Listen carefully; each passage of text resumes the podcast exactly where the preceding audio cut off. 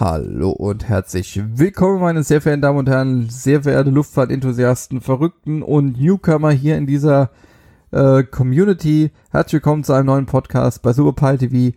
Heute der Erklärbär. Ja, letzte Woche Freitag haben wir über das Thema Sicherheit gesprochen, also schon angefangen mit dem Thema Sicherheit. Ähm, da hat, ging es äh, überwiegend um das Thema, warum wird das Licht im Flugzeug gedimmt. Und äh, da hatten wir auch zum Ende hin schon mal kurz angesprochen mit Sauerstoff und so weiter. Und da wollen wir heute natürlich anknüpfen. Und ähm, für viele, die jetzt wirklich in dem Thema auch drin sind, die, stellen sich auch mal die Frage, ähm, geben denn diese Sauerstoffmasken an Bord eines Flugzeugs wirklich für 15 Minuten Sauerstoff ab?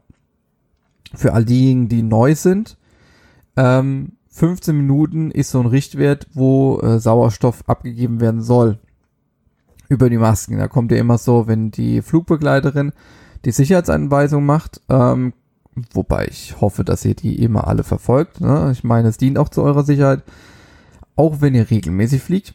So, Klugscheiße beendet. Ähm, bei eventuellem Druckverlust fallen Sauerstoffmasken aus den Deckenfächern über ihn, ist die Aussage. Ziehen Sie diese zu sich heran, Erst dann können sie atmen. Gut, wenn man jetzt natürlich böse ist, ziehen sie ihre Kreditkarte durch die Armlehne, erst dann können sie atmen. Nein. Ja, und wir wollten uns mit dem Thema heute erstmal auseinandersetzen. Geben denn diese Sauerstoffmasken tatsächlich 15 Minuten ab? Fun Fact, nicht alle Verkehrsflugzeuge haben Sauerstoffmasken. Hat verschiedene Gründe, würde ich aber gleich nach meinem ausführlichen Vortrag dazu kommen.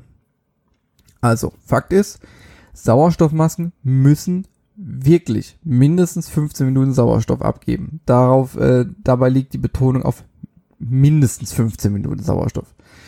Wo kommt denn der Sauerstoff jetzt aber her?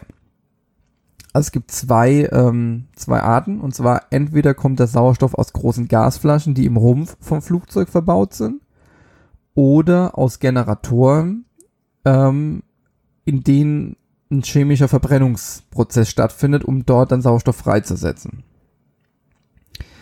Wenn wir jetzt mal von einer normalen, üblichen Standard-Reiseflughöhe äh, von ca. 35.000 bis ja, 40.000 Fuß mal ausgeht, das sind so ungefähr 10.000 bis 13.000 Meter, herrscht außerhalb vom Flugzeug ein Luftdruck, der etwa ähm, ein Viertel des Luftdrucks auf der Erdoberfläche äh, entspricht.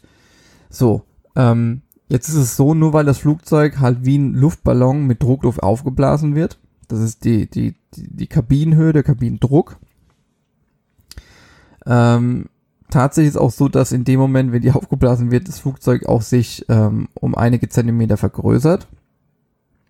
Ähm, trotz diesem Fakt ist es so, wir haben im Flugzeuginneren einen Luftdruck, der in dieser Reisehöhe von 10 bis 13.000 Metern haben wir einen Luftdruck, der einer Höhe von ungefähr 2500 Metern entspricht und so natürlich ausreichend Sauerstoff bereitstellt. So, sollte jetzt der Luftdruck im Flugzeug auf den Außendruck absinken, ähm, es muss jetzt nicht so wie in Hollywood sein, dass jetzt Scheiben rausfliegen oder ganze Türen rausgesprengt werden. Ähm, es kann auch irgendwo auch eine undichte Stelle sein. Und da kann es auch passieren, dass durch das langsame Entweichen der Kabinenluft auch die Kabine ansteigt. Also der, der, der Druck, äh, der Druckunterschied zwischen dem Flugzeug innen und außen äh, immer kleiner wird. Ähm, je nachdem, wie schnell es halt aber geht, bleiben uns halt teilweise nur wenige Sekunden. Also gerade bei 40.000 Fuß und äh, Business Jets fliegen ja noch höher, ist da nicht viel Platz zwischen Druckabfall und Bewusstlosigkeit. Ähm, es gibt so eine, so eine Tabelle, es nennt sich auch die Tuck-Zeit. Und ähm, die hängen natürlich aber, also das sind so Richtwerte, aber letzten Endes sind es immer un individuell unterschiedlich. Je nachdem ist jemand Raucher, ist jemand nicht Raucher? Ist jemand extrem sportlich? Ist, jemand nicht sportlich? Und, und, und. Kurzer Ausflug zu dieser Tuckzeit. Ähm, ist äh, übersetzt die Time of Useful oh Gott, ich spreche lieber nicht aus, weil sonst kannst du peinlich werden. Ähm, letzten Endes ist es die Zeit, die uns bleibt zwischen Druckabfall und Ohnmächtigkeit. So, und wenn wir da mal, es gibt halt eine Tabelle, ähm, die ist dann unterteil, äh, unterteilt zwischen ähm, normalem Druckverlust in Anführungszeichen und Rapid Decompression. Rapid Decompression wäre zum Beispiel, wenn jetzt eine Scheibe rausfliegt, wenn eine Tür rausfliegt oder sowas. Also bei sowas, so wie wir es aus Hollywood-Filmen kennen. So, und wenn man dann mal auf eine Höhe von 35.000 Fuß beziehungsweise 40.000 Fuß geht, dann haben wir bei einem normalen Druckverlust, also jetzt ist natürlich alles ja, ein dehnbarer Begriff, was ist schon normal, also am besten ist es natürlich, wenn wir überhaupt keinen Druckverlust haben. Ähm, also bei 35.000 Fuß, was, wenn man jetzt exaktes berechnen, 10.650 Meter entspricht, haben wir eine Tuck-Time, also äh, eine Zeit bis zum äh, bis zur Ohnmächtigkeit von 30 bis 30 Sekunden bis eine Minute. Haben wir eine Rapid Decompression, das heißt, äh, schlagartig ist der Druck weg, also wirklich innerhalb von einer Sekunde, wenn überhaupt, äh, haben wir 15 bis 30 Sekunden Zeit. Gehen wir jetzt schon mal auf 40.000 Fuß, das sind 12.200 Meter, haben wir bei einem normalen Druckverlust Achtung, 15 bis 20 Sekunden sein. Das ist das, was wir bei 5000 Fuß niedriger bei einer Rapid Decompression haben. Und jetzt kommt's. Sobald unsere Scheibe rausfliegt und wir sind auf 40.000 Fuß, haben wir sieben bis maximal 10 Sekunden Zeit, uns die Sauerstoffmaske aufzuziehen. Ansonsten war's das. Also da ist auch nicht viel Spielraum zu dem, was ich angesprochen habe, so sportlich fit, nicht fit, Raucher, wie auch immer. Klar, das beeinflusst natürlich deswegen auch dieser Zeitraum sieben bis zehn Sekunden. Die nicht so fit sind, sieben Sekunden, die fit sind, haben drei Sekunden länger. Aber ähm, wenn ihr irgendwann mal die Möglichkeit habt, je nachdem vielleicht mal so eine Maske aufzuziehen oder sonst irgendwas, äh, kann man äh, simuliert es gerne mal. Die hängt äh, meistens so ein bisschen rechts hinter einem, rechts unten irgendwie. Also sie ist immer verstaut natürlich, damit die nicht irgendwie in der Gegend rumhängt.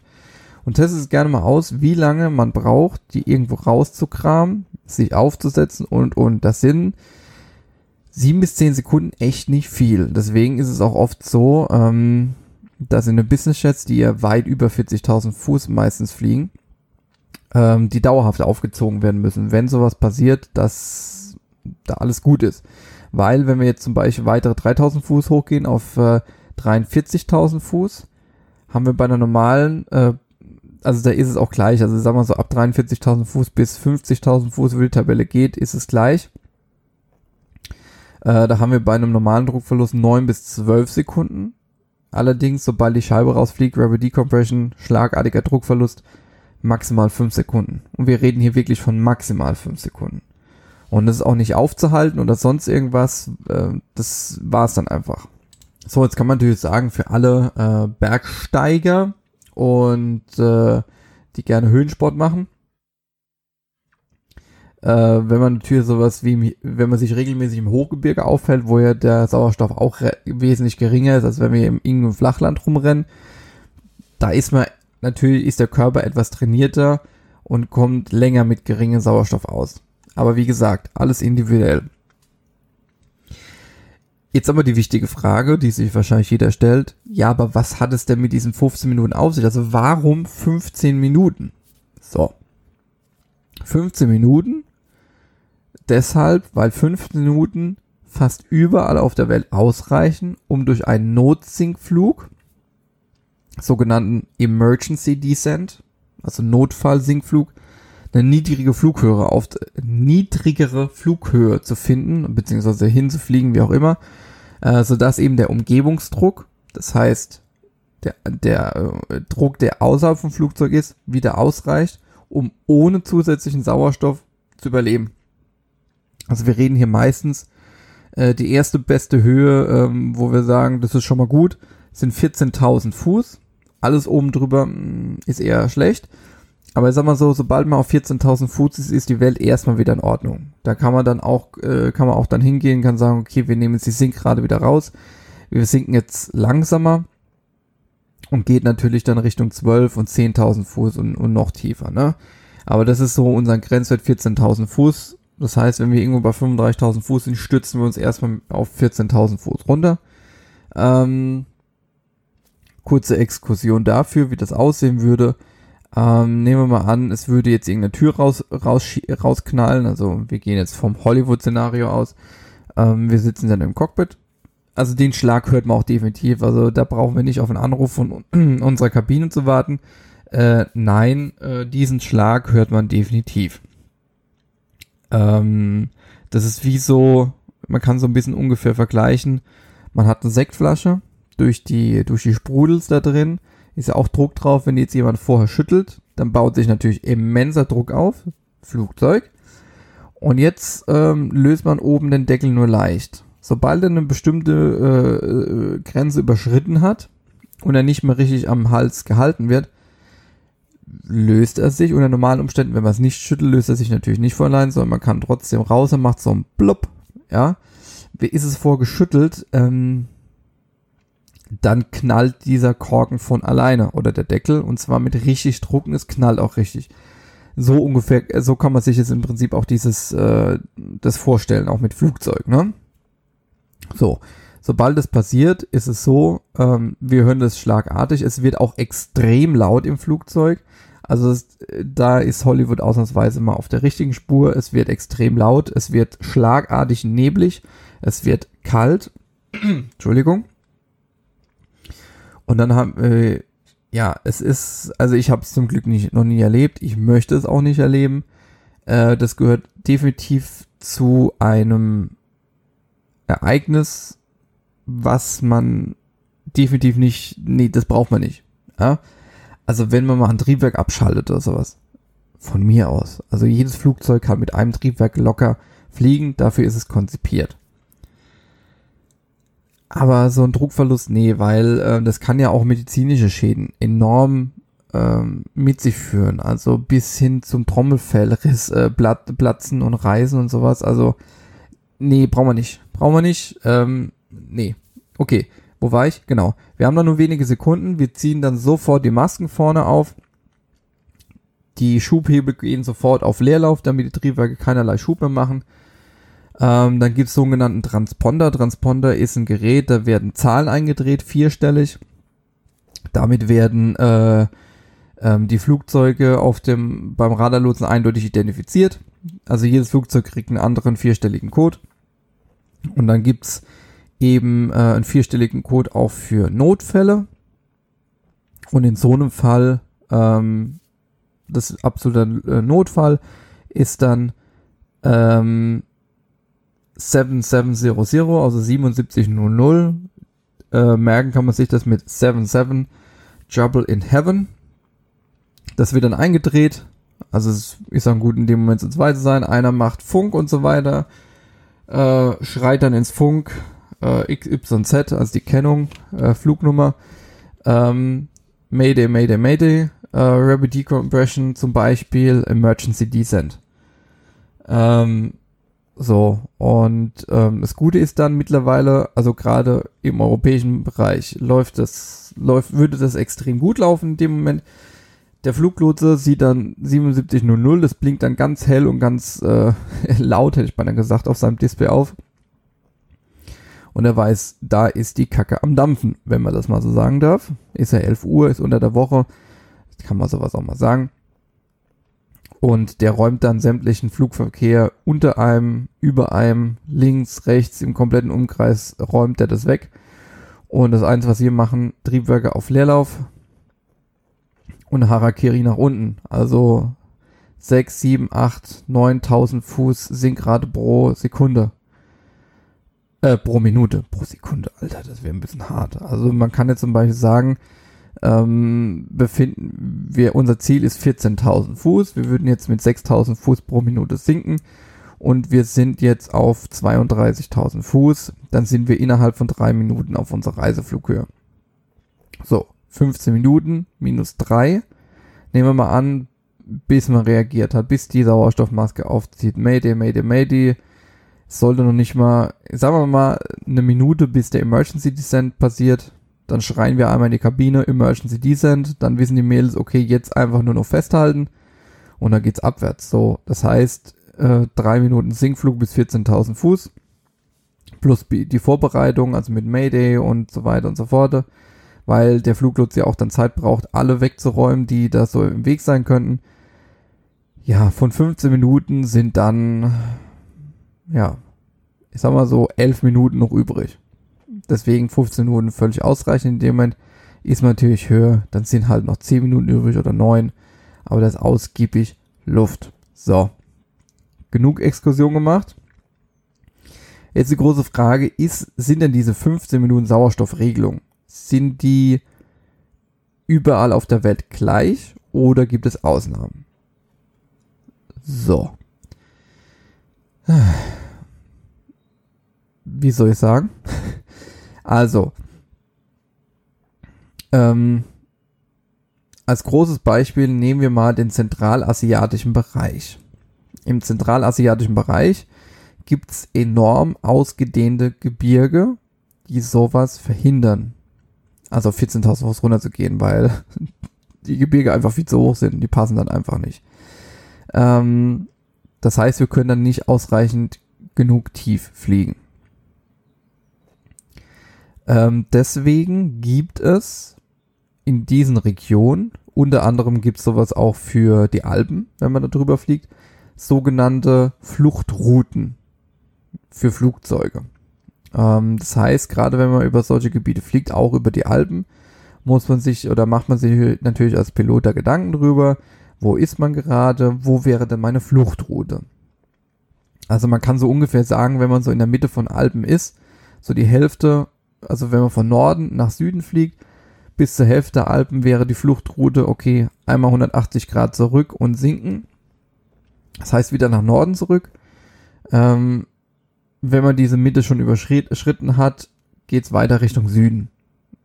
Alpen sind jetzt gerade was das Flugzeug angeht, also Verkehrsflugzeug, kein so großes ähm, Hin Hindernis, also nicht so eine große Strecke, also man ist ziemlich schnell über die Alpen drüber. So. Und solche Fluchtrouten gibt's dann auch ähm, in ausgedehnten Gebirgen. Und diese Fluchtrouten sind halt speziell berechnet. Also wie man so schnell wie möglich Gebiete mit niedrigen Hindernissen erreicht. Ähm, könnt ihr mal googeln, Fluchtrouten, Gebirge, Flugzeug, irgendwie sowas. Sollte man definitiv was finden. Ähm, so. Und ähm, mit diesen Fluchtrouten werden natürlich dann Flugzeiten berechnet. Also das heißt, wie lang oder was ist die maximale Zeit, bis dieses Flugzeug mit dieser Fluchtroute auf entsprechende Höhe gekommen ist, dass man ohne Sauerstoff atmen kann. So. Und damit wird dann natürlich auch bestimmt, wie viel zusätzlicher Sauerstoff in so einem Fall mitgeführt werden muss. So. Ähm, dieser zusätzliche Sauerstoff ähm, kann dann in Form von tragbaren Sauerstoffflaschen mitgeführt werden. Und die sind dann bei so speziellen Flügen, also sind dann spezielle Flüge, auf so speziellen Flügen sind die dann einfach zusätzlich an Bord. Ähm, genau. Und äh, das wäre dann eigentlich alles, was ich so zum Thema Sauerstoff habe. also ich überlege jetzt gerade, ob ich noch ähm, noch was anderes mit dazu nehmen soll. Äh, nee, also da, äh, das, obwohl, ein Thema würde ich noch mit reinnehmen und zwar ähm, Vogelschlag. Ich würde jetzt gerne noch Vogelschlag mit reinnehmen und dann ist der heutige Podcast beendet, weil dann habe ich für nächste Woche auch wieder ein interessantes Thema. Das ist mir auch schon öfters passiert. Ähm, ja, ähm, vor ein paar Wochen oder nee, eigentlich letztes Jahr hat mich mal ein Freund gefragt, sag mal Vogelschlag. Da wird immer so eine große Welle draus gemacht. Ist es denn wirklich so, ist es so eine Katastrophe oder nicht? Ist es ein Sicherheitsrisiko? Ja, also klar, Vogelschlag ist definitiv ein Sicherheitsrisiko. Und es wird auch immer so bleiben. Ähm, faktisch ist es so, es wird einfach nie, es wird uns Menschen niemals gelingen, Vögel vollständig vom Flugzeugen zu trennen. Oder halt umgekehrt. Ähm, und ähm, es ist einfach so, es gibt ja verschiedene Art und Weisen. Also in Frankfurt zum Beispiel am Flughafen haben sie extra, gibt's extra einen Falkner, der mit einem Falke da äh, rumflie äh, rumfährt übers Gelände und der Falke vertreibt die Vögel dann. Ähm, in ähm, hier bei, bei dem Fall mit, mit Sully, hier mit Hudson River, äh, die haben, die Amerikaner äh, haben ja da ein extra Radar mittlerweile, also ein Radar, wo die Vogelschwärme sogar äh, auf dem Radar erkennen können, finde ich ziemlich cool. Ansonsten, ja, äh, laute Musik, äh, dann wird geschossen, also nicht richtig geschossen, aber so Knall. Ähm, da wir, auf den Autos sind dann Lautsprecher drauf, die verschiedene äh, Geräusche auch abspielen, um die zu vertreiben. Und es hält sich auch immer noch. Es ist, es ist aber nicht bewiesen. Also darf mich gerne jemand korrigieren auf dem YouTube-Kanal, hier auf dem Podcast, hier dieser und so weiter, ist es schwierig. Aber es wird ja immer noch die Meinung teilweise vertreten, wir machen das Wetterradar an, drehen das auf maximal rum, das heißt Ultraschall vorne raus bis zum geht nicht mehr, bis es keine Kinder mehr gibt. Ähm, und das wäre wie so, wenn man so ein, äh, ein, Stück Fleisch in die Mikrowelle reinpackt und das würde die Vögel auch vertreiben. Ob das so ist, ich habe keine Ahnung. Ich könnte mir vorstellen, ja, aber ich persönlich, ähm, es ist meine persönliche Meinung, halt davon nicht viel. Es ist ja schön, wenn ich dann dadurch keine, keine Vögel mehr vor mir habe.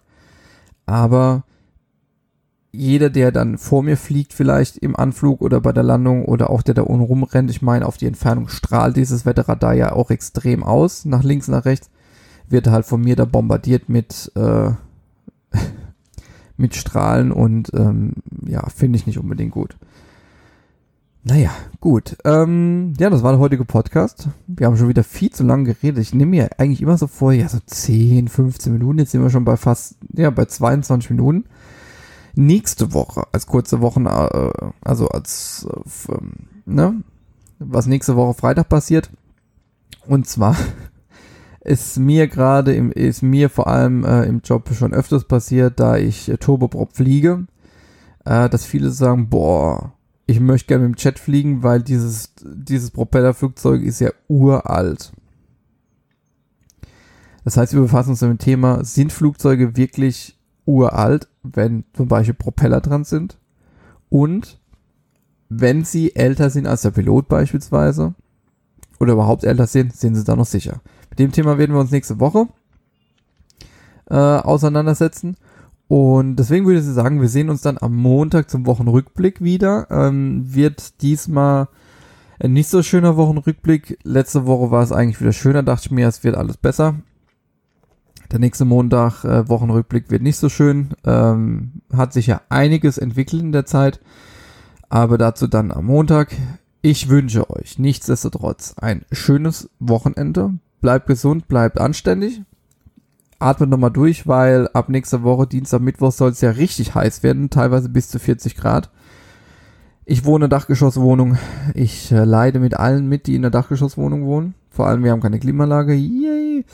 Naja, in diesem Sinne, ich wünsche euch nur das Beste. Schaltet am Montag gerne wieder ein. Ansonsten äh, nächste Woche Freitag wieder zum Erklärbär. Und falls ihr auf YouTube unterwegs seid, gibt es natürlich diesen Podcast auch äh, nochmal. Auch nochmal. Und mittwochs gibt es ab sofort immer ein schönes Video vom Fliegen. In diesem Sinne, haut rein, bis demnächst und ciao.